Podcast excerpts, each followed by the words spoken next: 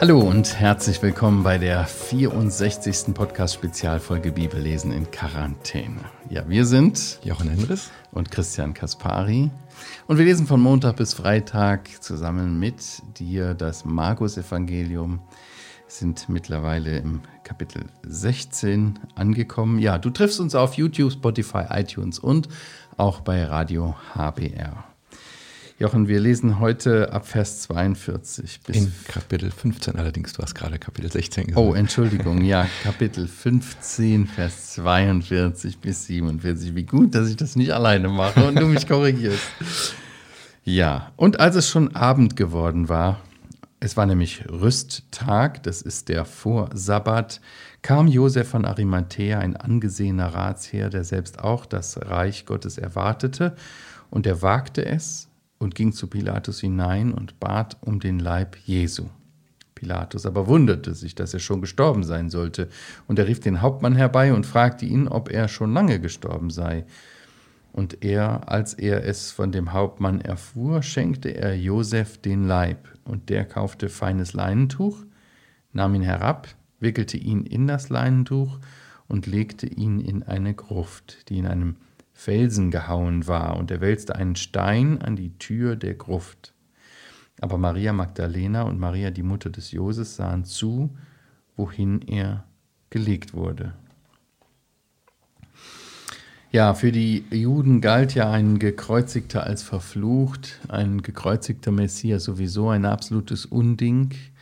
Und äh, üblich in der damaligen Zeit war es, dass ein Gekreuzigter sowieso nicht ordentlich bestattet wurde, erst recht genau. nicht so sondern die kamen in ein Massengrab. Ne? Ja. Ähm, ja.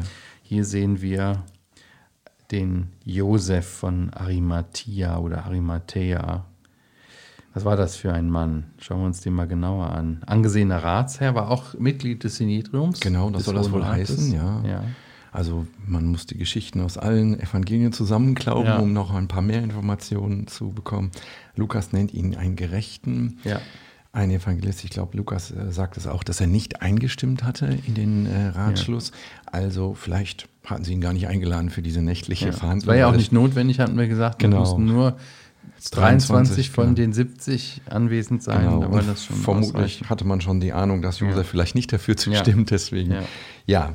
Ähm, äh, er war ähm, reich, das sagte ich schon, und mhm. Johannes sagt, dass er ein Jünger war, aber aus Furcht vor den Juden ein verborgener ja. Jünger. Also er war jemand, der ähm, wohl schon zum Herrn zählte, aber das bisher niemand gesagt hat, mhm. das nur in seinem Herzen war. Deswegen ist es auch so, äh, so bedeutungsschwer, dass ich, er wagte es und ging zu Pilatus. Also der hat der wirklich allen Mut zusammengenommen und ist da zu Pilatus hingegangen und hat ihn um den Leib Jesu gebeten. Ja, das betont er hier. Bei Mark Twain habe ich gelesen, der sagt, Mut ist nicht die Abwesenheit von Angst, mhm. sondern sozusagen die Überwindung. Er wagt das ja. hier, er hat schon Angst, er weiß nicht, wie das ausgeht und er stellt sich damit natürlich ganz mhm. öffentlich auf die Position ja. von ja. Jesus, aber er wagt das, genau. Mhm. So schönes Wort. Ja. Ja, das Grab, in das äh, der Josef hier Jesus legen wollte. Äh, es ist ja auch ganz interessant, ne? dass, äh, dass Gott hier das ja schon lange vorausgesagt hat in der ja. Schrift. Ne? Wir sind ja. da wieder in dem Kapitel 53 ja. von Jesaja. Genau, da willst du uns jetzt was vorlesen. Ja, das, das, das finde ich einfach so genial. In Vers 9 gibt uns das äh, Aufschluss. Oder vielleicht liest du schon ab Vers 8. Ja, genau, kann ich auch lesen. Aus Bedrängnis und Gericht wurde er hinweggenommen. Und wer wird über seine Generation nachsinnen? Denn er wurde abgeschnitten vom Land der Lebendigen. Wegen des Vergehens seines Volkes hat ihn Strafe getroffen. Und man gab ihm bei Gottlosen ein Grab, sein Grab. Aber bei einem Reichen ist er gewesen in seinem Tod, weil er kein Unrecht begangen hat und kein Trug in seinem Munde gewesen ist. Das ist doch genau diese Situation, ja. ne, 8 und 9, die wir hier haben. Er ist gestorben. Er ist gestorben als der mhm. Unschuldige, der wirklich keinerlei Unrecht, Unrecht getan, getan hat. Und jetzt ist die Frage, mhm. wer wird noch über ihn reden? Vers 8. Ja, man hat sein Grab bei Gottlosen bestimmt. Ja, mhm. er hätte also mit all diesen Mördern äh, die rechts und links neben ihm vielleicht hingen und die vorher schon äh, mhm. diesen Kreuzestod, wäre in ein Massengrab äh, geworfen ja, wäre die Auferstehung wahrscheinlich ziemlich schwierig nachzuweisen ja. gewesen. Ne? Man hätte nie sagen können, das Grab ist leer. Ja, Denn da sind ja noch weitere äh, Leichname. Ja. Wie kann man da unterscheiden, ob einer oder wie, mehr wen dort drin liegt? Aber wie Gott es dann vorgesehen hat und wie das genau so in Erfüllung tritt. Ja, ne? Ich finde das so genial. Ich habe hier für mich mal drüber geschrieben, Gott bestattet seinen Sohn. Natürlich ist es eigentlich der Josef, mhm. der es macht, aber Gott sorgt dafür. Und er hat das im Alten Testament vorher gesagt wie das passieren würde. Oder? Ja, wir haben das auch letztes Mal schon, in der vorletzten Folge sogar gesagt, dass Gott irgendwie schon beginnt, seinen Sohn zu rechtfertigen, ja. obwohl er noch ja. gar nicht gestorben war, mit den Begleiterscheinungen, ne? genau. der, der, Dunkelheit, dem, dem Erdbeben, wie es im anderen Evangelien ja, heißt und so weiter. Vorhang. Ja, dass mhm. dieser Hauptmann es erkennt, wer, wer, wer da vor ihm ist. Ja. Und der ganze Abschnitt ist auch so glaubensstärkend, weil wenn wir diesen Abschnitt ernst nehmen, mhm. können wir all diese Theorien ja, der Leichnam ist verwechselt worden. Wenn es ein Einzelgrab mhm. gibt, kann man den nicht verwechseln. Wenn das, das Grab, was jemand, ein reicher Mann für sich selber mhm. gekauft hat, mhm. wenn die Frauen in Vers 47 hier beobachten, wo sie ihn hingelegt ja. haben, ja, dann ist das nicht verwechselbar. Ja, er war nur scheintot. Hey, ja. hier wird ein Hauptmann zu Pilatus zitiert und mhm. muss bestätigen, dass er tot ist und nicht scheintot. Mhm. Also viele dieser dieser Gegenargumente gegen eine wirkliche Auferstehung eines Toten, ja. die sind hier in diesem kurzen Abschnitt mhm. widerlegt, nicht wahr? Also äh, es ist hier ein, ein, Grab, ist aber wahrscheinlich schon so oder oft war das so bei diesen Gräbern, dass diese ja auch in mehreren Generationen genutzt worden sind. Die wurden ja auf so einer Steinbank aufgebahrt, genau. blieben dann dort liegen, man hat das Ding zugemacht und dann, wenn die irgendwann wirklich nur noch ein paar Knochen waren, hat man die Knochen genommen und nach hinten gefegt genau. und da genau. ist so ein Loch. So, und da, das sind so die Gebeine, ne? Genau, oder ja. eine Kiste, Osarien, Versammelt bei den Vätern. Ganz genau. Daher kommt dieser die, Begriff, ne? Genau, wo diese Kno Knochen. Äh, und dann kam der nächste auf genau. die Bar, vielleicht der Sohn oder der genau. Enkel oder der Urenkel und so weiter, ne? Aber hier war das ein Grab, das steht hier jetzt nicht, aber in einem anderen Evangelium steht es, wo noch nie jemand gelegen hatte. Genau, genau. Und das das ist, finde ich, auch so ganz bezeichnend, dass alles, was mit Jesu Tod zu tun hat, eigentlich nicht das Gespür hat, das Geschmack, den Geschmack hat von dem, das was Geschmäckle. Genau, von, von dem, was sonst mit dem Tod ja. verbunden ist, nämlich Verwesung und Verwesungsgeruch. Jedes ja. Grab roch eigentlich danach, dass das ein Grab ist. Ja. Und dieses Grab roch nach Stein. Es war gerade ausgehauen sozusagen. Und da könnte man mal ähm, ja, entweder im Alten Testament, Psalm 16 aufschlagen, mhm. oder wie Petrus das zitiert.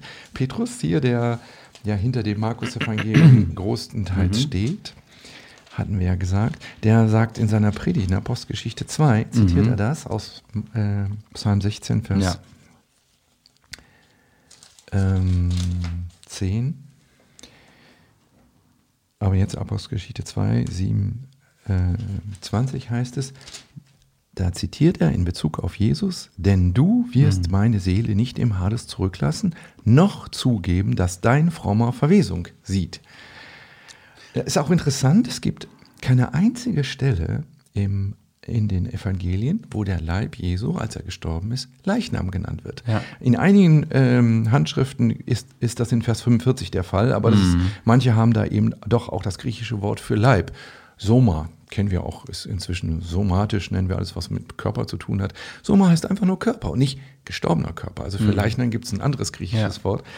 Das wird nicht benutzt in der Regel mhm. und er, er wird, kriegt auch nicht die übliche Totensalbung. Die Frauen kommen ja zu spät. Ja, genau. Die müssen ja bis zum Sonntag warten. Mhm. Da ist aber schon er auferstanden. Er wird also als ein Leib in den, ins Grab gelegt. Sie nehmen den Leib Jesu, nicht den Leichnam Jesu. Mhm. Und Sie legen ihn in ein Grab, wo noch nie jemand gelegen hat, wo es also keine Verwesungs. Aber wann ist eine Leiche eine Leiche, wenn, wenn die Verwesung einsetzt? Ja, also eigentlich in dem Moment, wo die, der Blutkreislauf nicht mehr funktioniert, nach drei, vier, fünf, je nach Zelle, Nervenzellen sterben sehr früh ab, beginnt sofort der Verwesungsprozess. Drei, also, vier was? Minuten. Minuten. Minuten, ja.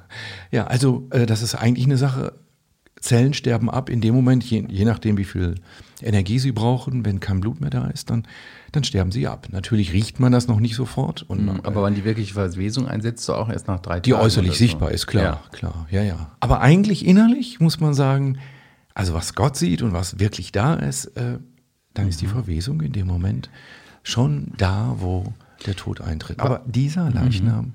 War kein Leichnam, warum, ist nur ein Leib. Warum, äh, warum wickelt Josef den einfach nur ein und, und äh, macht da keine Spitzereien und, und Salbungen und so weiter? Ja, ein bisschen in Johannes wird es ja geschildert, hier nicht. Mhm. Es wird hier ganz knapp nur ganz geschildert, ne? denke ich. Ne? So, ja. Ähm, ja, es war nicht nötig.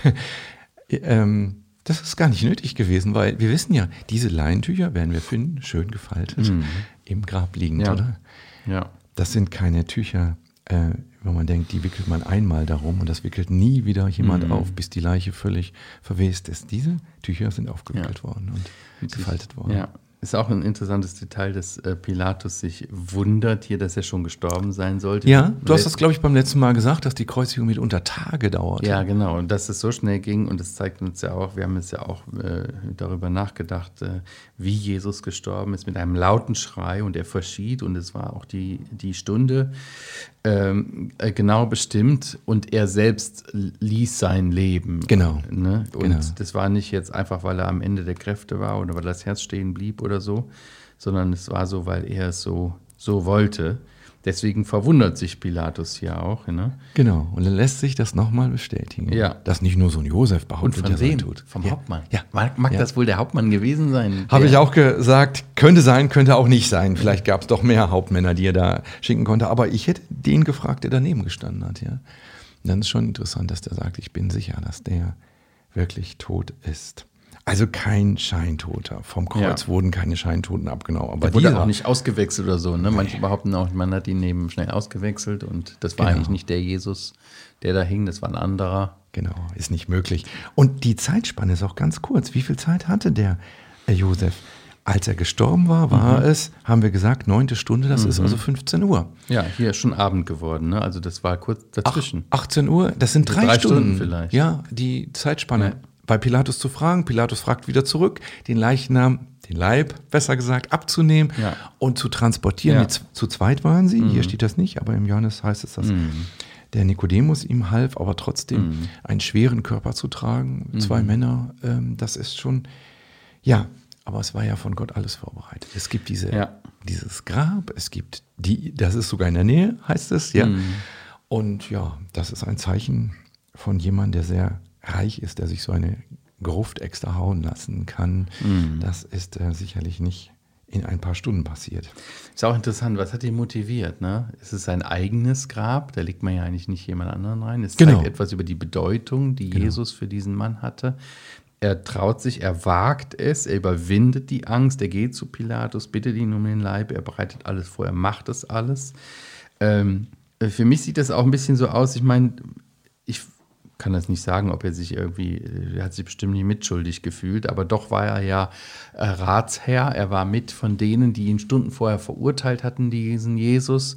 Und irgendwie ist es auch, er tritt aus diesem Schatten heraus, Ja, er ja. macht ein öffentliches Bekenntnis, er sagt, ich nehme diesen Leichnam, er geht zu dem Obersten, zu dem Pilatus, er bittet um den äh, Körper, um den Leib Jesu und er legt ihn in sein Grab. Also das war öffentlichkeitswirksam auch, Genau. oder? Der hat das bestimmt nicht, das, das hat Runde gemacht. Das Genau. war nicht im Verborgen und im Dunkeln und irgendwie sowas, ne? Ja. Du hast das, glaube ich, gesagt, als wir äh, Markus 14 angefangen haben. Da hast du gesagt, das ist doch ähm, die Salbung in Bethanien für, Ja. ab Vers 3. Ja. Da hast du gesagt, die Frage ist doch eigentlich, wie viel ist uns Jesus wert? Ja. Und die hat die Frau für sich beantwortet, die gesagt hat, das, was ich aufbewahrt habe, meine ganz Ersparnis, Ja. Mhm. das setze ich jetzt ein. Und hier ist einer, der sagt, Ja. das, was ich aufbewahrt habe, wenn ich mal sterbe, meine Sterbeversicherung sozusagen, mein, dass ich ein Andenken habe, dass ich ein Grab habe, wo meine Enkelkinder noch, Urenkel noch drin Mhm. Ja. liegen werden, das setze ich ein. Und ich denke, das ist so rund ums Kreuz, diese beiden Geschichten, die so zeigen, guck mal, er ist nicht nur abgelehnt worden. Es gab Menschen, die sagten, dieser Mensch, Jesus Christus, ist wert, dass ich alles für ihn einsetze. Das war sicherlich, ähm, ja, wie du schon sagtest, das ist eine Besonderheit, was er hier tut. Ja. Übrigens ähm, hatten wir bei Markus 6 auch gelesen, die Geschichte von Johannes dem Täufer. Wie endet die? Die endet so. Markus 6 hatten wir gelesen, dass er stirbt, dass er umgebracht wird von Herodes. Und dann heißt es in Vers 29, und als seine Jünger es hörten, kamen sie und nahmen seinen Leichnam, hier steht Leichnam, nicht Leib, sie nahmen seinen Leichnam und legten ihn in eine Gruft. das ist das Letzte, was ein Jünger tun kann für seinen Meister. Er kann mhm. sagen, dann will ich ihn wenigstens ehrenhaft bestatten. Der Johannes der Täufer war sogar enthauptet worden, aber das wollten die Jünger tun. Und hier ist auch ein Jünger, nicht die zwölf mhm. Jünger, nicht die elf, die übrig geblieben waren, mhm. sondern hier ist ein bis jetzt völlig mhm. unbekannter. Wir haben von Josef noch gar nichts gelesen, im ganzen Markus-Evangelium nicht. Plötzlich tritt er auf und sagt: mhm. Das ist mir mein Herr wert. Ja, es ist, wir sagen das auch heute noch, man will jemandem so die letzte Ehre geben. Genau. Ne? Und genau, ja. das, das tut er hier. Er tritt aus dem Schatten, äh, er bekennt sich zu, ja, er bekennt sich zu, zu dem Jesus. Und äh, er, das, das steht hier auch, ne, der selbst auch das Reich Gottes erwartete. Genau. Also genau. er hatte äh, damit verbunden auch irgendwie eine Auferstehungshoffnung. Ja, ja. Oder Vielleicht hat er es noch nicht verstanden, so wie die Jünger auch noch nicht, aber jedenfalls war er in dieser Erwartung, hatte er gelebt. Er hatte gedacht, der Herr kommt, er mhm. wird sein Volk besuchen, er wird uns retten. Ja, und jetzt macht er diese mhm. Tat, die, weiß nicht, wie viel er davon verstanden hat, aber die mhm. natürlich der Ausgangspunkt für den Glauben vieler sein würden, die dann sagen würden, komm, lass uns zum Grab gehen von Josef von Arimathea, sehen, dass es leer ist, ja, dass da keine Leiche mehr liegt, mhm. dass das weg. Ja, und das alles unter den Augen der Frauen ja. hier, ne? Ja. Vers 47. Aber Maria Magdalena und Maria, die Mutter des Joses, sahen zu, wo er hingelegt wurde. Maria, ja. Maria. Ja. Die beiden Marias schauen genau hin. Genau. Die lassen Jesus nicht aus dem Auge äh, und äh, passen auf, wo, wo, wo ihr Jesus hingelegt wird. Was passiert. Dieses Argument, das Grab wurde verwechselt, die haben also dann vor einem falschen Grab äh, gestanden das oder so. Unmöglich. Ja, ja. Weißt du, ich dachte dann noch mal drüber nach, mhm. einen, ein Grab zu kaufen, so teuer, so viel Geld in die Hand zu nehmen, um ein eigenes Grab für mich und für meine Familie. Das ist was ganz weißt anderes, als was wir heute machen. Wieso hast du so viel Geld? Ich weiß, was Beerdigungen heute kosten. Ja, da aber meistens nicht unter 10.000 weg. Genau, aber, aber, das hier war ja noch was Besonderes. Nicht ja, wahr? Ja, heute kaufen wir ein Grab für 25 Jahre oder so, nicht wahr? Das war jetzt hier ein Familiengrab, was der gekauft hat. und, er sollte der Erste sein, der daran liegt. Oder vielleicht mhm. sein Sohn, wenn der vor ihm versterben würde. Aber das Grab verwechselst du nicht, oder? Nee. Also vielleicht, ich weiß nicht, wie deine Wohnstätte aussieht. Vielleicht könnte man die verwechseln mit einem ähnlichen Haus, was eine Straße weiter ist. Vielleicht Nö. sind da viele ähnliche. Aber du wirst es niemals verwechseln. Nee, ich weiß. Du weißt ganz genau. Du siehst an jedem Detail, ja, warum? Weil du, das ist dein Haus. Dafür hast du investiert, mhm. dafür hast du äh, dich abgemüht. Das hast du zigmal betrachtet, bevor du es gekauft ja. hast und so. So wird das mit Josef von Arimathea. Der hätte den Frauen sofort sagen können, wenn die Runde macht, das Grab ist leer. Ja. Ein Moment, ich habe das falsche Grab. Natürlich, da ist doch mein Grab. Nein, diese Geschichte mhm. ist ganz mhm. eindeutig. Hier weiß jemand, vor welchem Grab er steht. Der Josef, genauso wie die äh, beiden Frauen, ähm, die dann am Sonntagmorgen dann zum Grab gehen. Das werden wir ja nächstes Mal besprechen. Nächste Mal? Ja, Stichwort nächste Mal, ihr Lieben. Also es ist eigentlich schon so, Jochen, äh, wir sind ja mit Riesenschritten auf das Ende zugegangen. Und wir haben eigentlich das nächste Mal nur noch einen Abschnitt. Ist das richtig? Ne? Wir, sind, wir wollen den Abschnitt Kapitel 16, Vers Vers 1 bis, bis äh, 8 machen, mit der 65. Folge dann auch schließen, Bibellesen genau. in Quarantäne. Also genau. dann ist die Zeit rum. Viele von euch hatten ja schon, schon Vorschläge, äh, was wir als nächstes machen könnten. Noch ein Evangelium, die ganzen Evangelien, sogar das Neue Testament hat jemand vorgeschlagen, könnte die ganze Bibel machen. Ja, also äh, die Quarantänezeit ist für uns dann auch vorbei. Und äh, das reicht uns auch zunächst mal Vielleicht wird es mal irgendwie ein Format geben in einer anderen Form, äh, wenn wir auch über die. Das fand ich schon interessant. Wir haben ja gesehen und auch äh, äh, viel Feedback gekriegt. Wirklich interessant, Gottes Wort zu lesen. Und Gottes Wort redet. Und ja. wenn man die Fragen stellt und wenn man sich mit dem Wort Gottes beschäftigt, dann entdeckt man Dinge und das ja. ist einfach lebendig. Und, und ich fand auch so schön, so am Stück zu lesen. Ja. Sonst äh, liest man so ah, über Monate oder so vielleicht oder nur einzelne Verse. Wir haben extra ja immer Abschnitte genommen und am nächsten Tag weitergemacht, ähm, mhm. damit das so drin bleibt. Ja, vielleicht fragen sich jetzt einige, ja, aber wieso? Es geht doch noch weiter. Es geht doch Vers 9 bis 20 gibt es doch auch noch. Ja, ja aber dazu, wir reden nur bis Vers 8. Genau, genau. Weil, äh, werden wir nächstes Mal noch was zu sagen, weil 9 bis 20 in vielen Handschriften nicht enthalten ist. Und die große mhm. Frage ist, ob das wirklich auch zum Markus-Evangelium gehört. Wir wollen aber ganz sicher nur über das sprechen, was ganz sicher zum Markus-Evangelium genau. gehört. Deswegen ja. Vers 8 als grünen Abschluss. genau. Ja, ähm, egal wo ihr uns hört, ich muss mal die Musik einspielen. Ähm, gerne könnt ihr uns äh, weiterempfehlen und der Podcast wird ja noch zum Abhören bereit sein. Auch äh, über die letzte Folge hinaus, auch bei YouTube. Ihr könnt es gerne abonnieren. Wir werden auch immer wieder ähm, ja, weitere Filme veröffentlichen. Dann kriegt ihr es auch mit, wenn es irgendwas anderes gibt in ähnlicher Form, vielleicht nochmal. Ja, wir freuen uns natürlich über eine gute Bewertung äh, bei iTunes oder anderen Podcast-Anbietern. Ja, schreibt uns auch gerne eine Mail, wenn ihr noch Fragen habt. Äh, ansonsten sagen wir Danke fürs Zuschauen, Zuhören und äh, es gibt noch eine 65. Folge. Bis dann. Tschüss. Tschüss.